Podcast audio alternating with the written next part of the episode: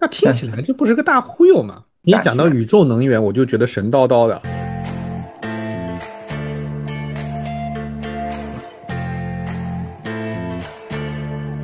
所以我们学教练的第一要求就是你你的道德、你的发心、你的初心。然后那别人就问他哦，这么贵的教练啊，你还觉得很有用？结果只问了你三个问题，那三个问题是啥呢？嗯，他后来仔细想了想，他说其实也没有三个问题，只有一个问题。这个问题其实就是你要的到底是什么？所以我们见人就问你到底想要什么？What do you want？啊，你到底想要什么？你真正想要的是什么？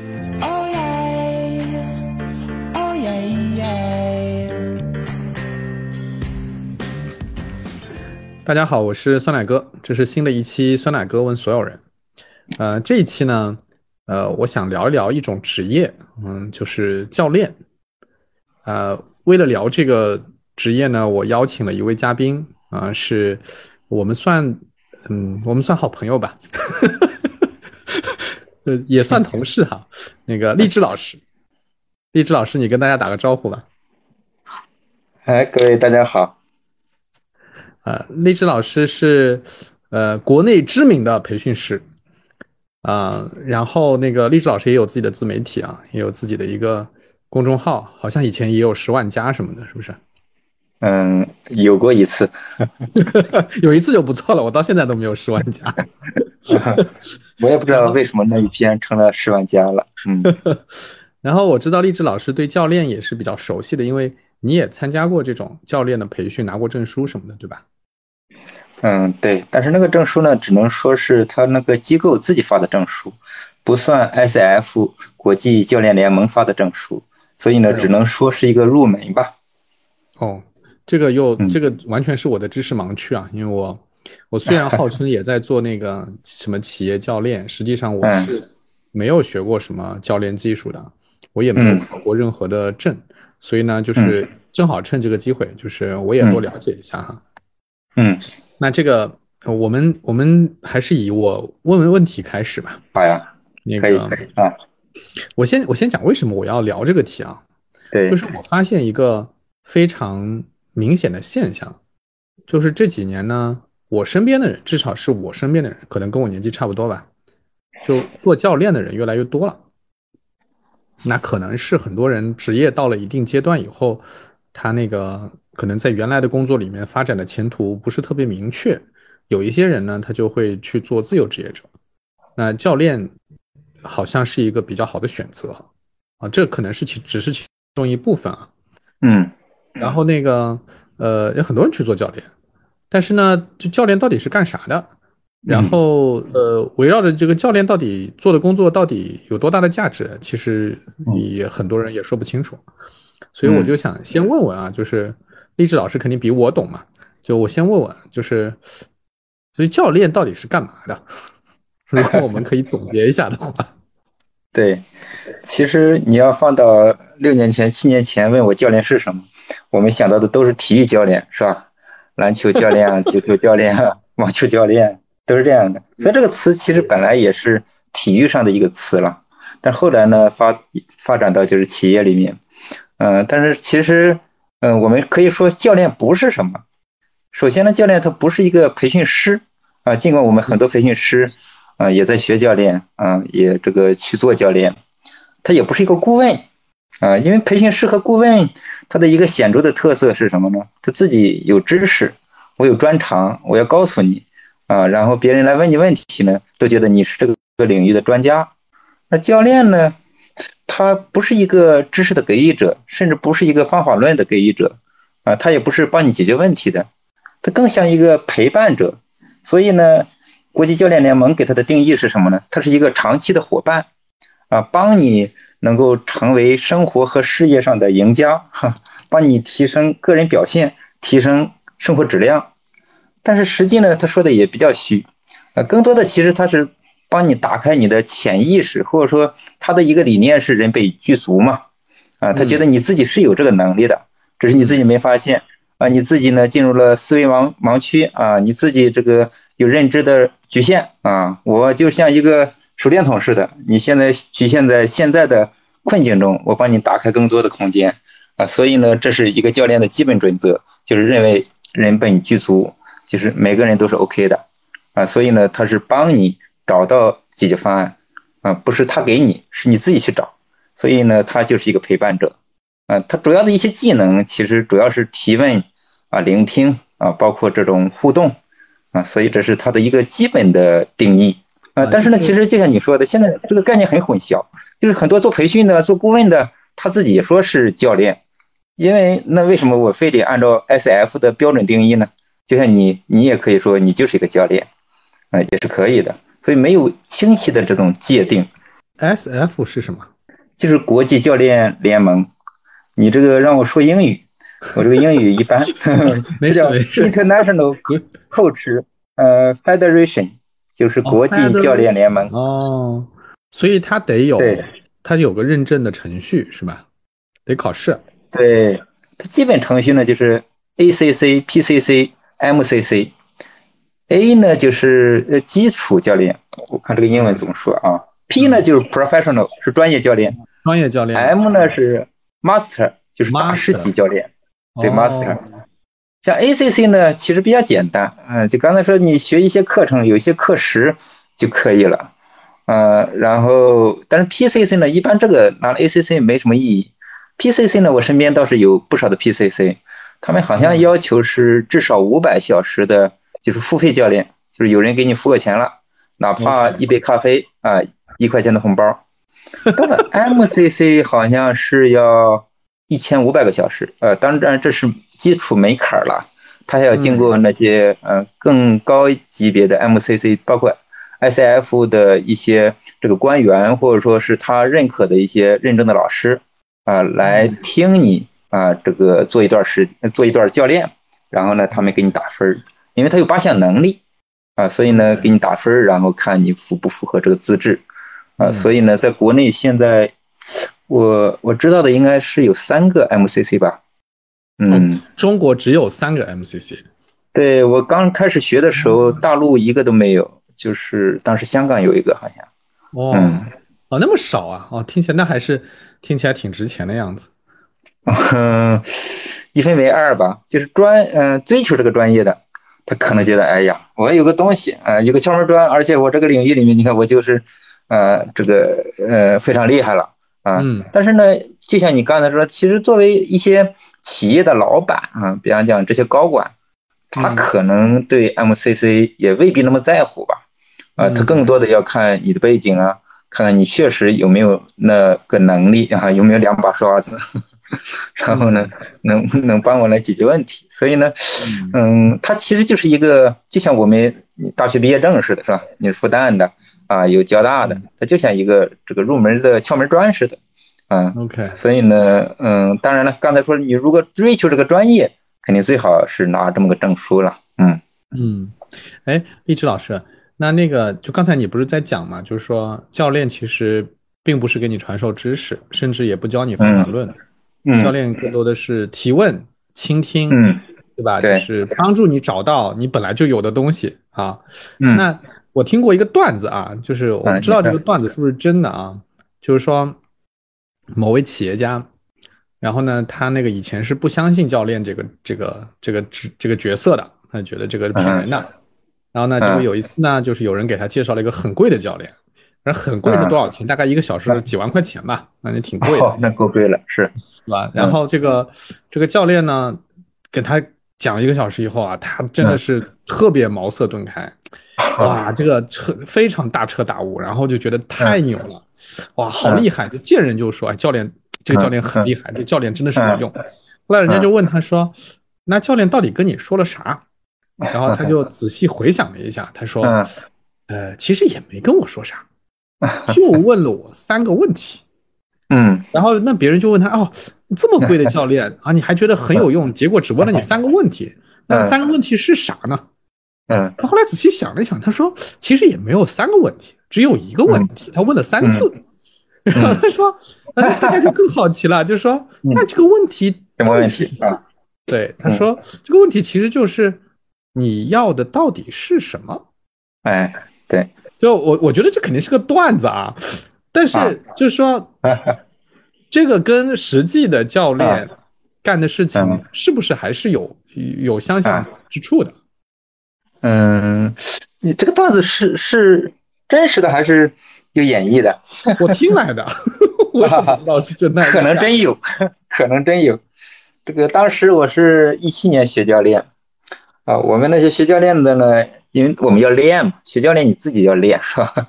而且他要 PCC 甚至要几百个小时的这种付费教练，所以我们见人就问你到底想要什么？What do you want？啊，你到底想要什么？你真正想要的是什么？确实是，你看他，我们这个问题，你看啊，嗯，包括哪个你，你肯定有时候也自己要问这个问题，但是你要想明白这个问题，其实是很难的。包括有时候我觉得自己想明白了，你看现在我们聊的使命等等，其实就是一样，就是这个问题嘛，嗯，其实就是你你你的使命嘛，是吧？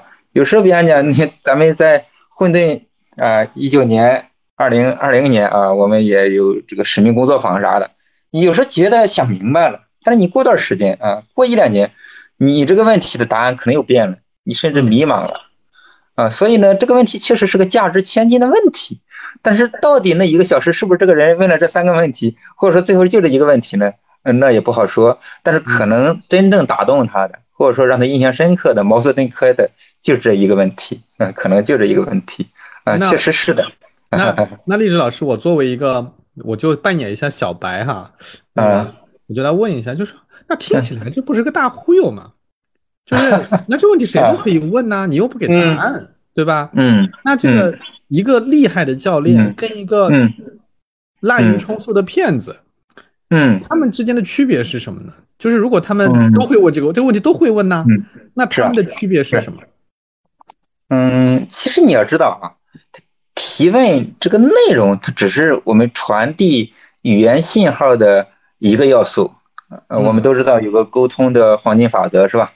百分之五十五的是肢体语言，百分之三十七的是语气语调啊，只有百分之八是这个内容，是吧？哦，这我还真不知道，这我不知道，你给我普及了，你给我普及所以你知道，对教练来说，你说到这个提问、聆听，包括我们说的临在，嗯，真正牛的教练往那一坐，甚至就像一个大师似的，有时他就是一句话，所以他就给你在那临在。说的玄乎一点儿，那种临在的状态，可能就接通了那个源头，接通了宇宙的源头，接通了那个问题的本质。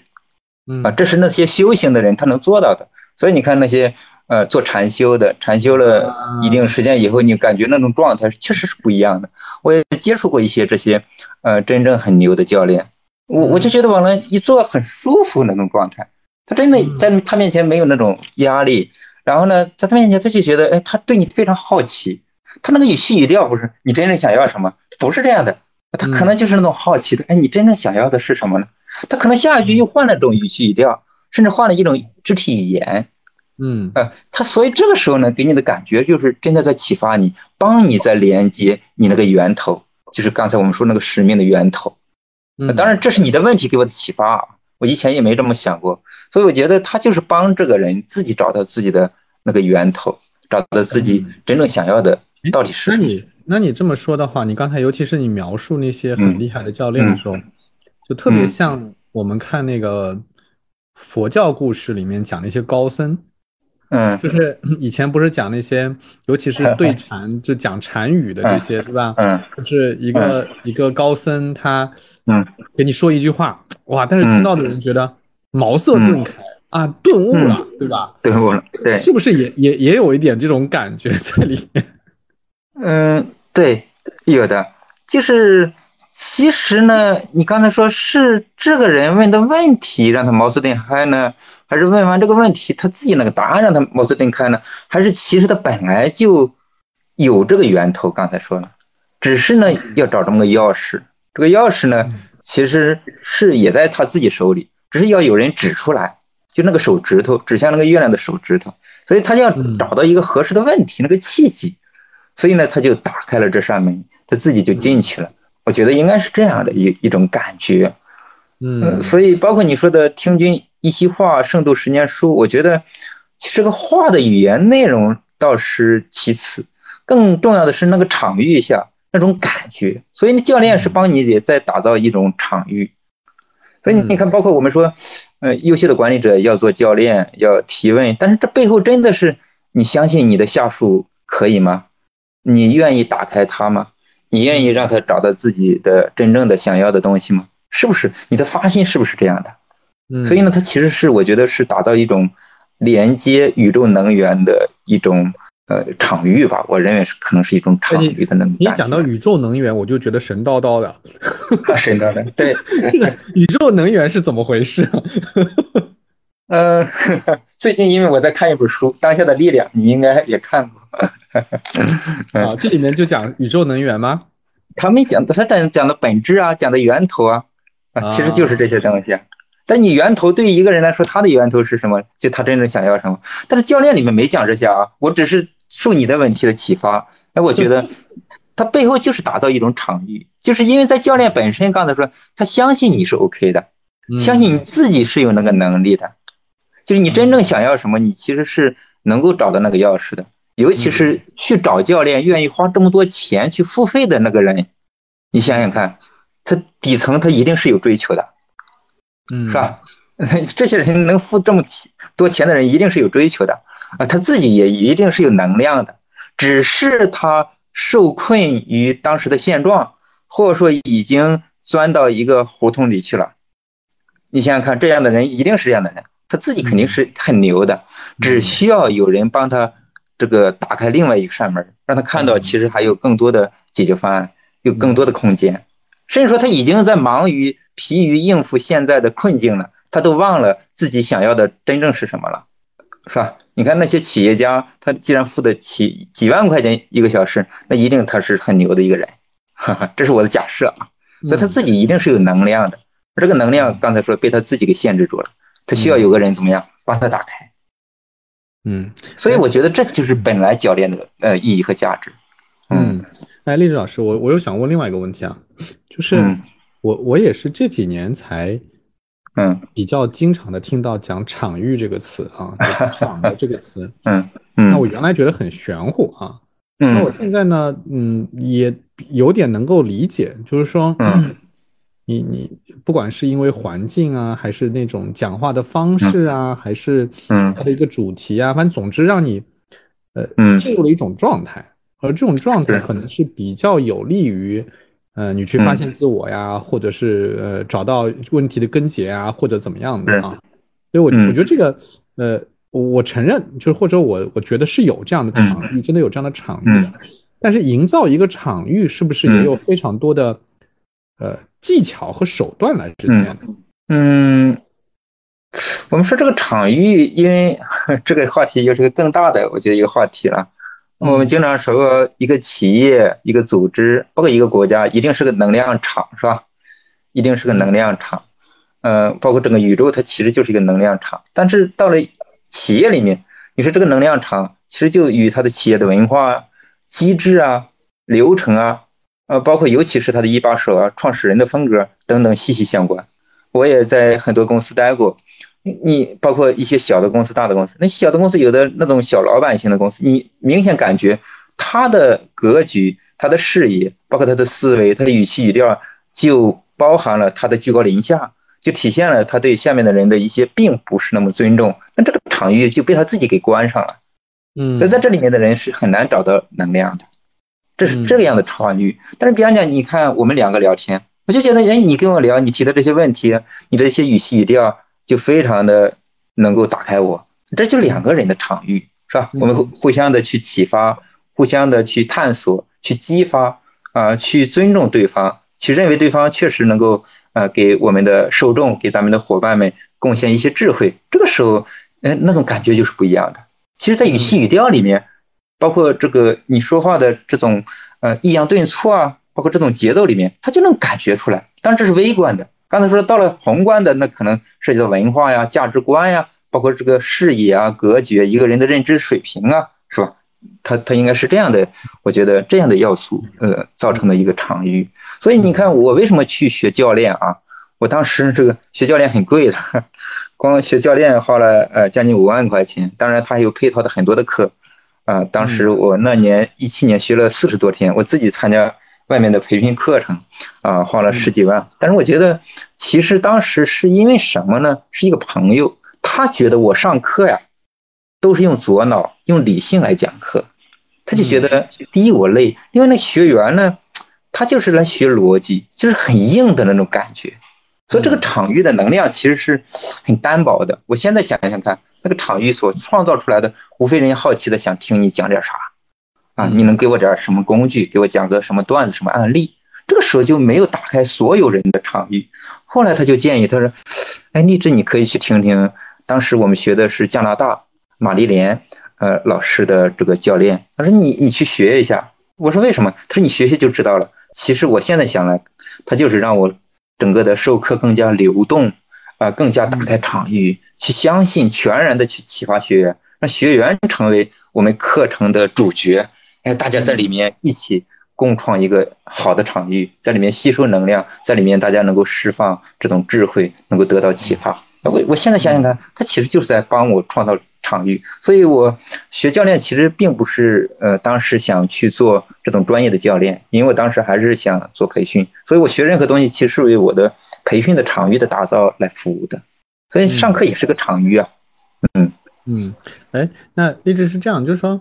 嗯，我追问一下啊，就是说听起来就是，嗯，去营造这样的所谓的场域，嗯，是有技巧的，是有方法的，对吧？嗯。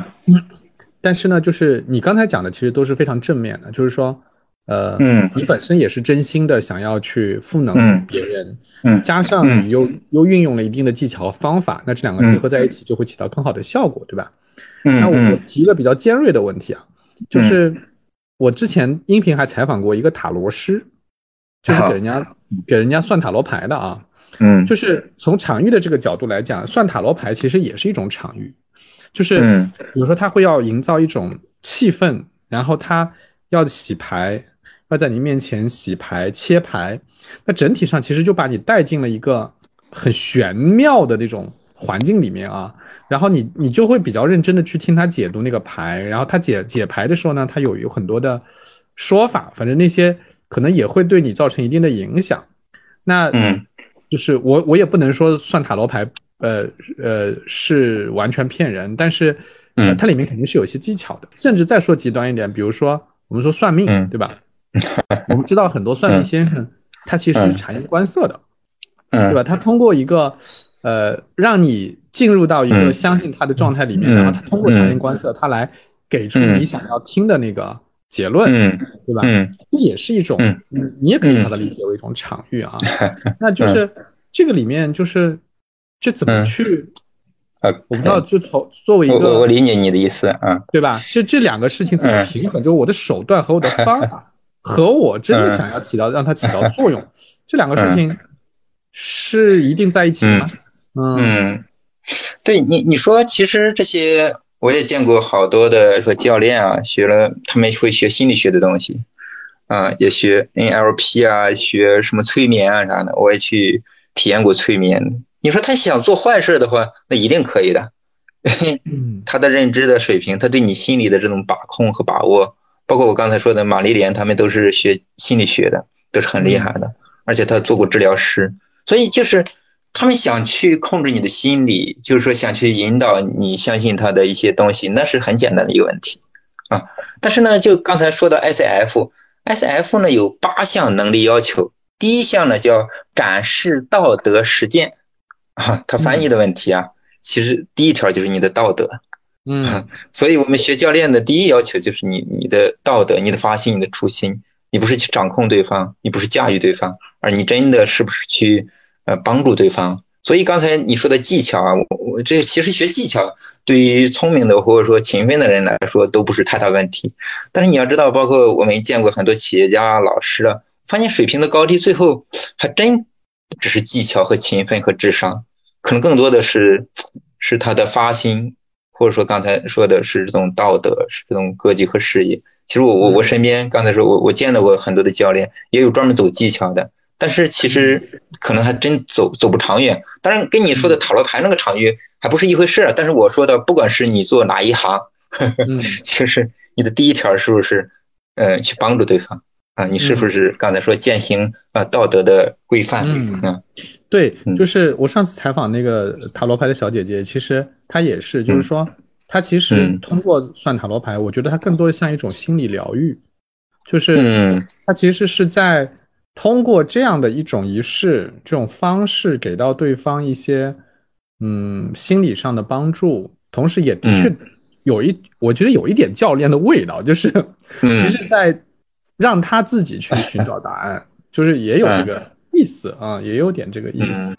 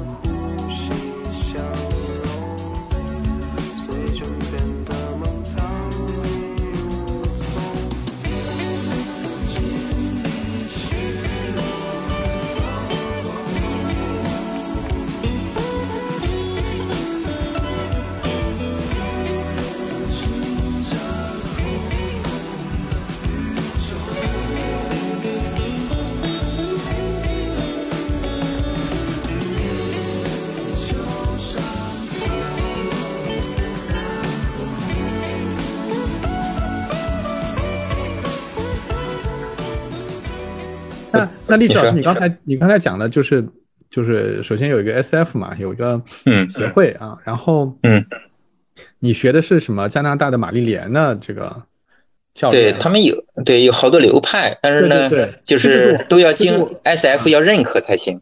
哦，就我我就想问这个问题，就是说，嗯。呃，第一是教练到底有就是呃是怎么分法？是按照流派来分，还是按照？呃，最后做的工作来分，因为你看教练，我们又会看到有一些是做企业的顾问的，对吧？是有有一些是做，哎呀，也不叫顾问吧，我也不知道，就有一些叫 叫高管教练，对吧？啊，对，叫也叫教练，对对对。那也有做别的教练的，所以我不知道是，嗯，这个是分类应该怎么分法呢？嗯，其实你刚才说的这种分类呢，我觉得也是大众常用的分类，也是比较有效的分类。它是其实是个人教练和。呃，企业教练啊，因为我们学的教练呢，其实大部分的流派都是偏个人教练，包括我学的，啊，呃，因为其实是跟这个创始人的出身，我我觉得可能是有关系的吧。而且呢，他的这个刚才说的玛丽莲，我每次叫埃里克森啊，埃里克森的教练呢，他其实偏 to C 的啊，我认为是偏 to C 的。其实呢，大家做的更多的是解决个人的教练啊，就个人的一些问题。嗯，当然这里面有好多的是也是企业高管出来的啊，他们去做这种商业的。刚才你说的高管教练啊也有，所以呢，这是基本的两种分类。但是呢，其实呃前一些年有一种教练呢叫会财教练啊，叫教练三阶段啊，当然。去年前年出事儿，就在课堂上有人这个生病，甚至出了很多事儿。什么就这种流派？会财教练，这个公司叫会财，后来这个教练也叫会财教练。但是大家有兴趣可以去查一下，因为这里我不想过多展开。这个新闻啊，看到过对，当然他也在打造一种场域，当然这个场域呢，它其实是把你整个人给破掉啊。嗯，因为这里面很多的手段。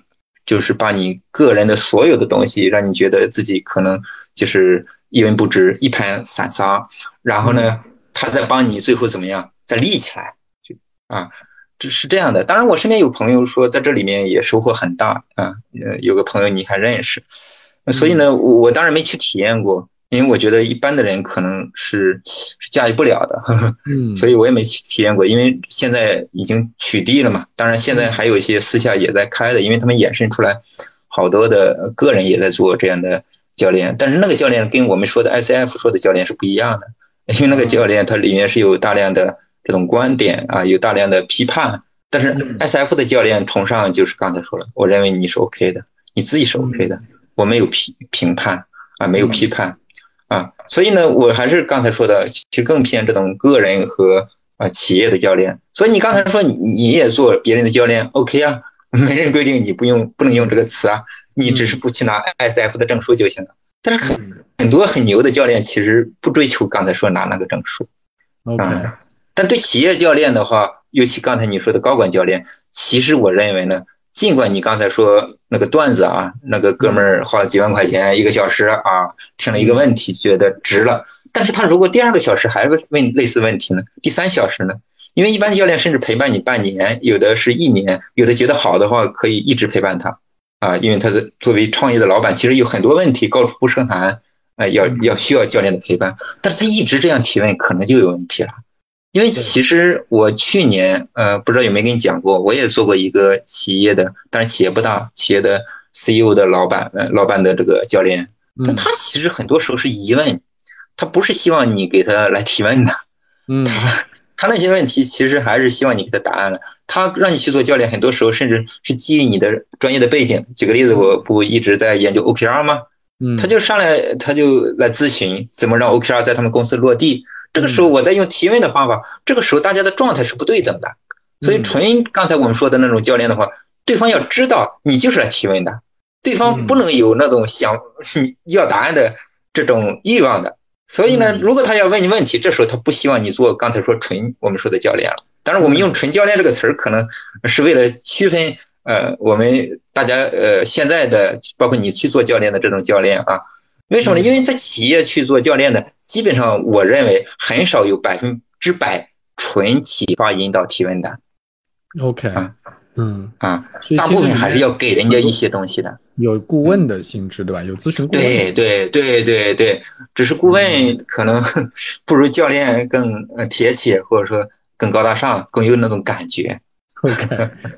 哎，那就是除了这种企业个人教练这种分类以外，刚才你提到，比如说玛丽莲啊、加拿大的玛丽莲啊这种，这种有什么主要的流派和它的区别吗？嗯，怎么说呢？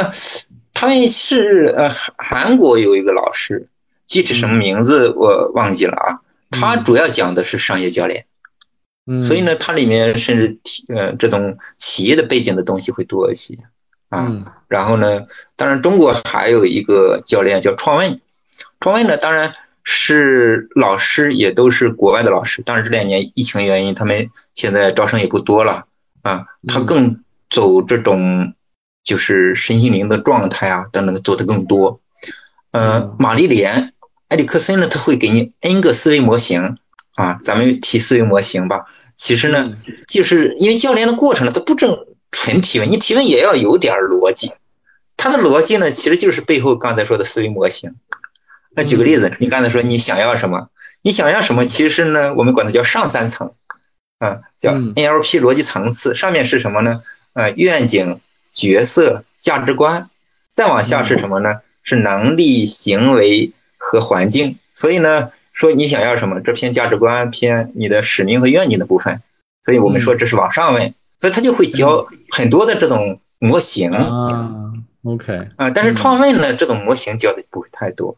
啊，嗯，走这种流动和状态多一些，啊，我说韩国那一家呢，他就更偏刚才说是商业的一些教练，所以学韩国那个呢，呃，就是呃更务实，他叫亚细亚还叫什么？啊，嗯。嗯，那你刚才说的埃里克森是怎么回事？嗯，埃里克森呢是美国的原来的一个心理学家，他是做这种治治疗的心理治疗的，他的一些这种。去给别人做治疗的一些方法，就是里面大部分是用这种提问的方法。但他提问呢，刚才说了是有这种层次的，啊，是真的能让对方去打开的。所以呢，后来大家就把他这些提问的方法等等给做了一些总结。嗯，玛丽莲呢，其实就后来学了他这些东西，啊这些方法他是属于所以埃埃里斯科哎埃里克森派的是吧？对，当然安利克森呢嗯没说自己是教练的，因为他是一个心理学家，嗯，所以呢，刚才说了，玛丽莲自己也是呃心理学心理学的啊，他是这样的出身。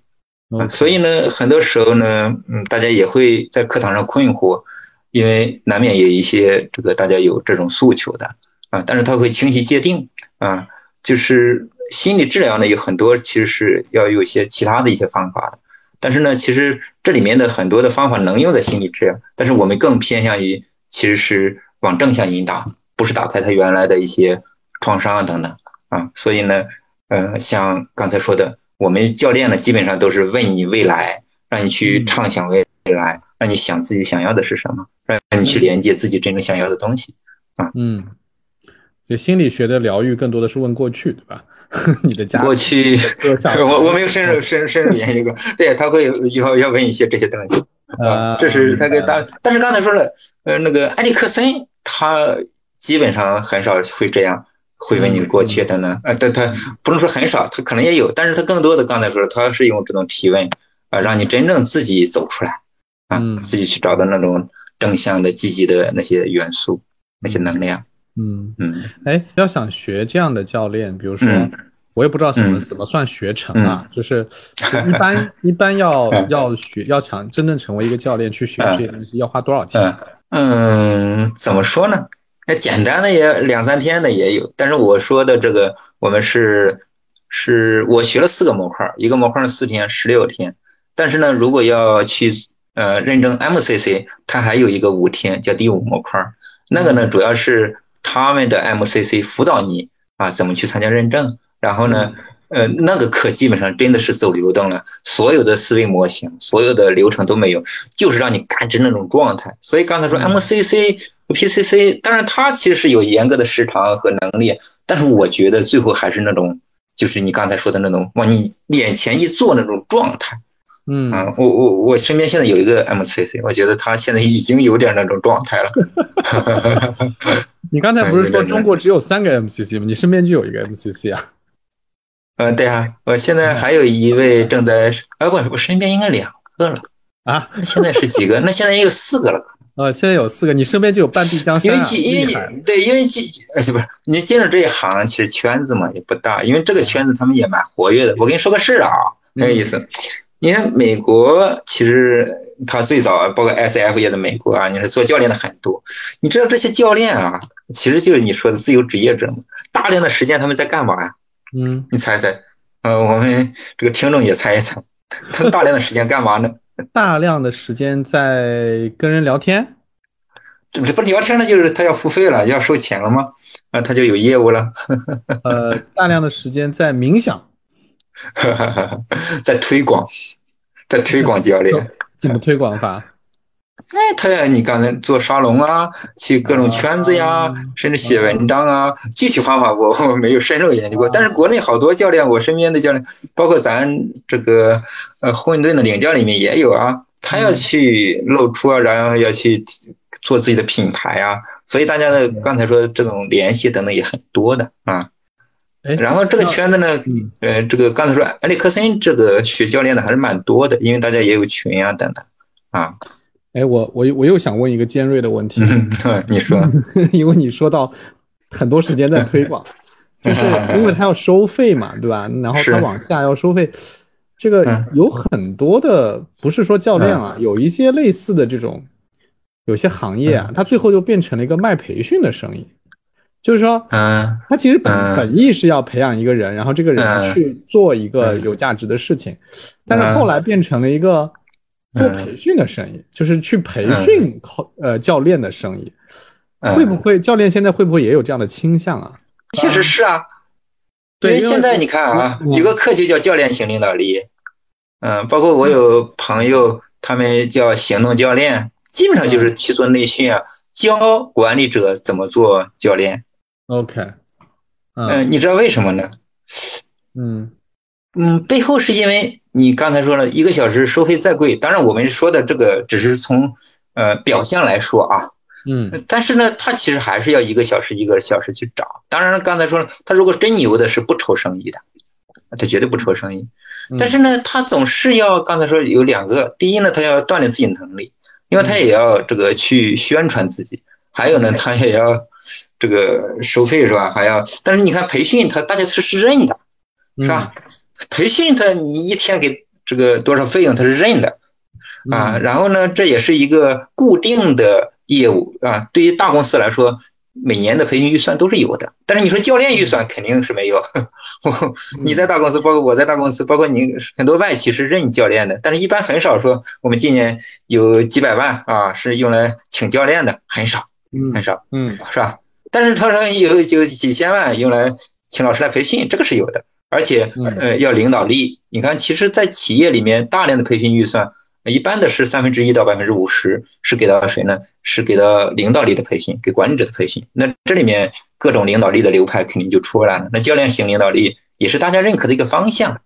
嗯，所以确实有一些老师是在讲教练的培训，教练教练的课程，包括刚才咱就说埃里克森，呃，也大量的老师，包括他认证的老师，也其实，呃，他是两两个角色嘛，一个就是可能。做一些教练，但是你想，很多加拿大的老师，估计我觉得这种需求也不多啊，好多可能也是在讲讲课，嗯，当然我这都是假设啊，明 白明白。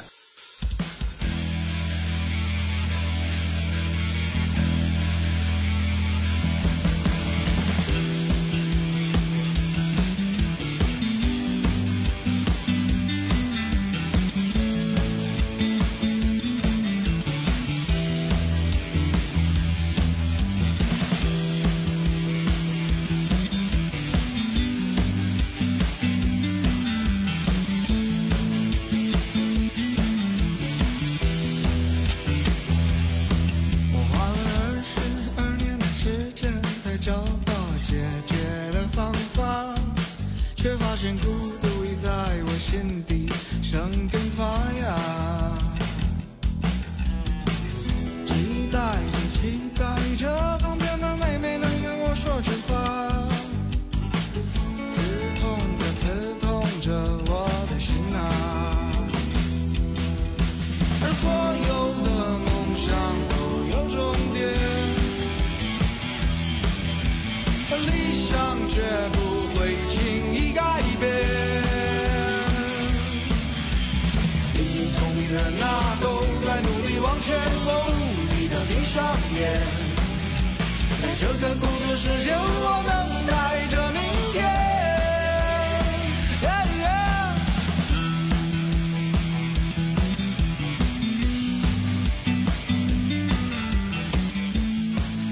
哎，那就是有我们身边也挺多做教，你身边可能更多啊，做教练的人，就是你觉得，如果真的把教练作为一种职业去发展，对吧？要去学习，要去锻炼，最后真正成为一个企业或者个人的教练，嗯，什么样的人比较适合呀？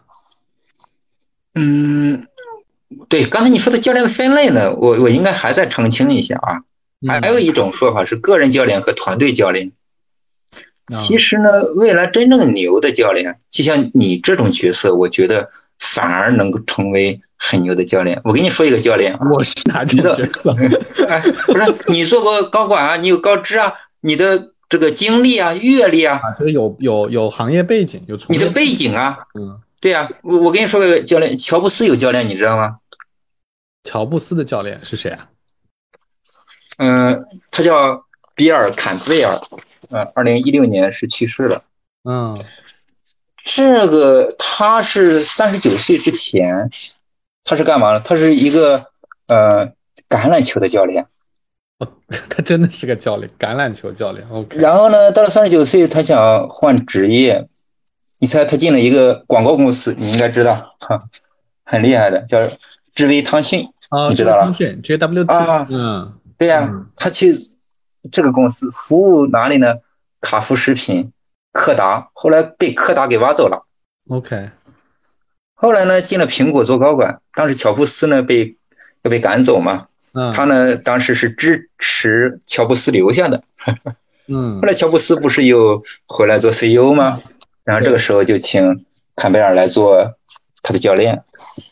后来还做了谷歌的啊，佩奇啊。他们的教练，谷歌的两个创始人，嗯，都是他都是呃教练的，包括据说贝索斯啊等等，这都是他的徒弟，他都做过他们的教练，很厉害。嗯，啊，号称是亿万美元的啊万亿美元的教练，因为这两家公司市值就这么厉害了，从创始人都都让他来做教练，所以很厉害。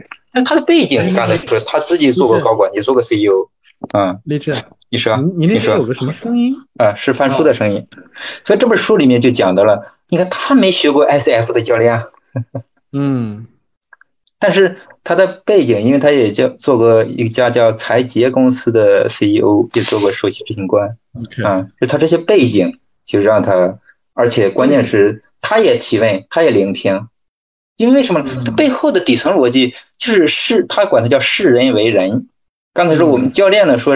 任何人都是 OK 的，那他的底层的理念是一样的，嗯，然后他的提问、聆听，就是是否真的相信对方是有智慧的，对方是有观点的，嗯。嗯，所以呢，其实你看，这就是一个非常典型的教练的，呃，这个典范，或者说他这是很多如果想靠呃这种能力来吃饭，成为教练这样的角色的人，我觉得是可以看看这本书，甚至。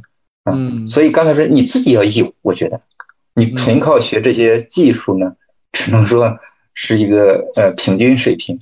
你再怎么勤奋呢，因为你的背景或者说你的自己的底蕴和能量可能没有的话，也很难走到很高端的这种教练的。嗯，哎，这个这个要求听起来挺高的呀，就是嗯，等于是你自己要事业很成功，你要做过高管，甚至做过 CEO，对吧？然后你再回过来去做那个高管的教练，这个是挺能理解的。但这个要求很高呀，我觉得我身边很多要去做教练的人，他并没有这么，对吧？强的背景。那这个这么多人都在学教练，他们最终会去做什么样的工作呢？就是或者我我换个问题问，就是教练是一个可以用来谋生的职业吗？对大部分人来说。嗯。我这么说还是说我身边的，因为我认识这个圈子好多啊，包括我当时在学教练的时候，我们应该是四五十个同学吧。他们的状态呢，有好多是企业里面的 HR、甲方的 HRD，甚至是。啊 HRD，嗯。嗯，然后呢，还有一部分呢，就是已经出来了啊，跳槽出来的，嗯，也有个别的像欧莱雅的，甚至业务的负责人啥的也有，嗯嗯，OK。嗯，当然不排除这里面很多来学教练是就是为了找一个职业的跳板，发展自己的职业的第二曲线啊，确实是这样的。但是我很少看到非常成功转型的。嗯，有成功转型的呢，还是偏刚才说了，是教练和培训师这两种角色的融合。啊，培训师呢，就像刚才咱俩分享呃分析的，它确实是有市场的，而且呢容易见效。啊，也容易去这个养活自己，啊，但是呢，教练呢，你像在美国还处于大家要百分之六七十的时间要推广，那何苦哈在中国呢？所以呢，真正能够走走到那种高管教练的有有，我身边也有，但是少啊。而且刚才说了，中国的这些高管他是否认这个角色啊，还是一个我觉得是成长的阶段，成长的阶段。嗯，所以要慎重。但是你刚才说你身边的那些朋友呢？我觉得可能做高管的有，但是不一定很多。但是很多做到中层了，甚至大公司的中层，就是四十多岁中年了。这个时候，你说他去做教练也是可以的，他未必做高管教练，他可以做什么呢？就是中层的呀，甚至那些职业的骨干啊，职场的骨干的教练是可以的。但是这些人的付费的意愿和付费能力，我们要画个问号。对，甚至企业里面愿不愿意为他们请教练？我们要画个问号的，是的。所以这个角色呢，甚至我我建议未来甚至叫职业导师等等，或者叫职场导师，可能职场教练可能都可以。嗯，因为企业可能，比方讲，如果我是个 HR，我我甚至愿意为那些骨干，比方讲储备干部，我请个教练。因为现在刚才说这种呃，就是成长期的教练收费不高的，你说几万的那种凤毛麟角啊，凤毛麟角。哈，你要先让这些 HR 们认可这件事的意义和价值。所以呢，如果认可这个意义和价值，我刚才说了，纯靠提问聆听，我觉得还不足以支撑起这个意义和价值来，还是要有点专业的背景。举个例子，你你是营销，你品牌，那你做一些企业的这个领域的一些教练，我是觉得是可以的。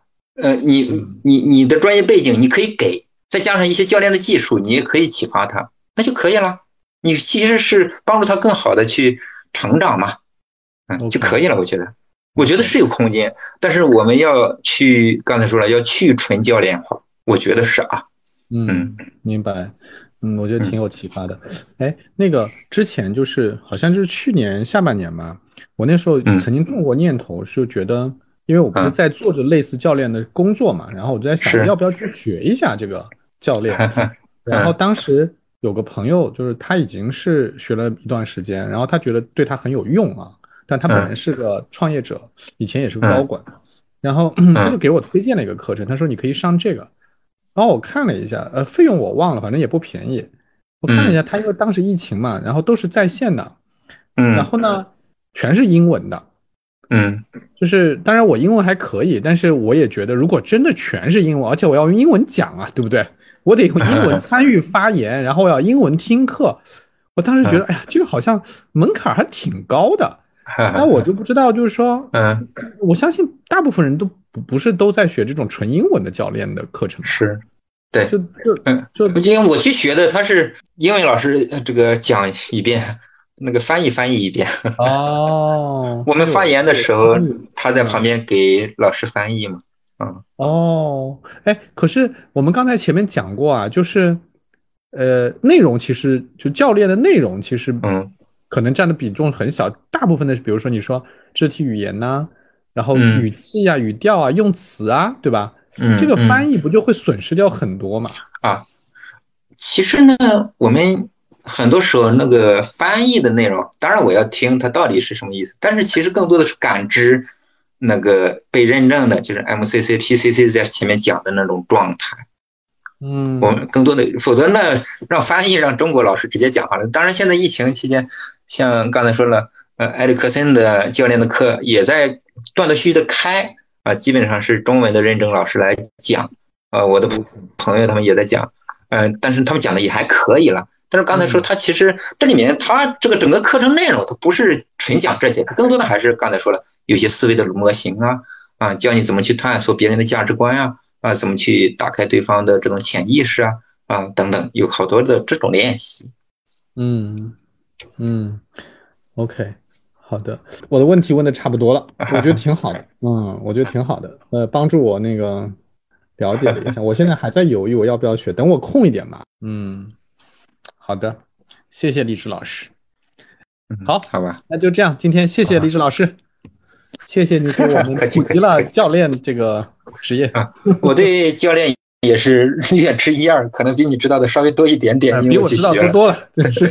但实际他们的状态，包括这个职业的本质啊，我也只是知道皮毛啊，已经很好了，已经很好了。好，谢谢谢谢励志啊，拜拜。客气客气客气客气。好，拜拜拜拜。嗯，拜拜。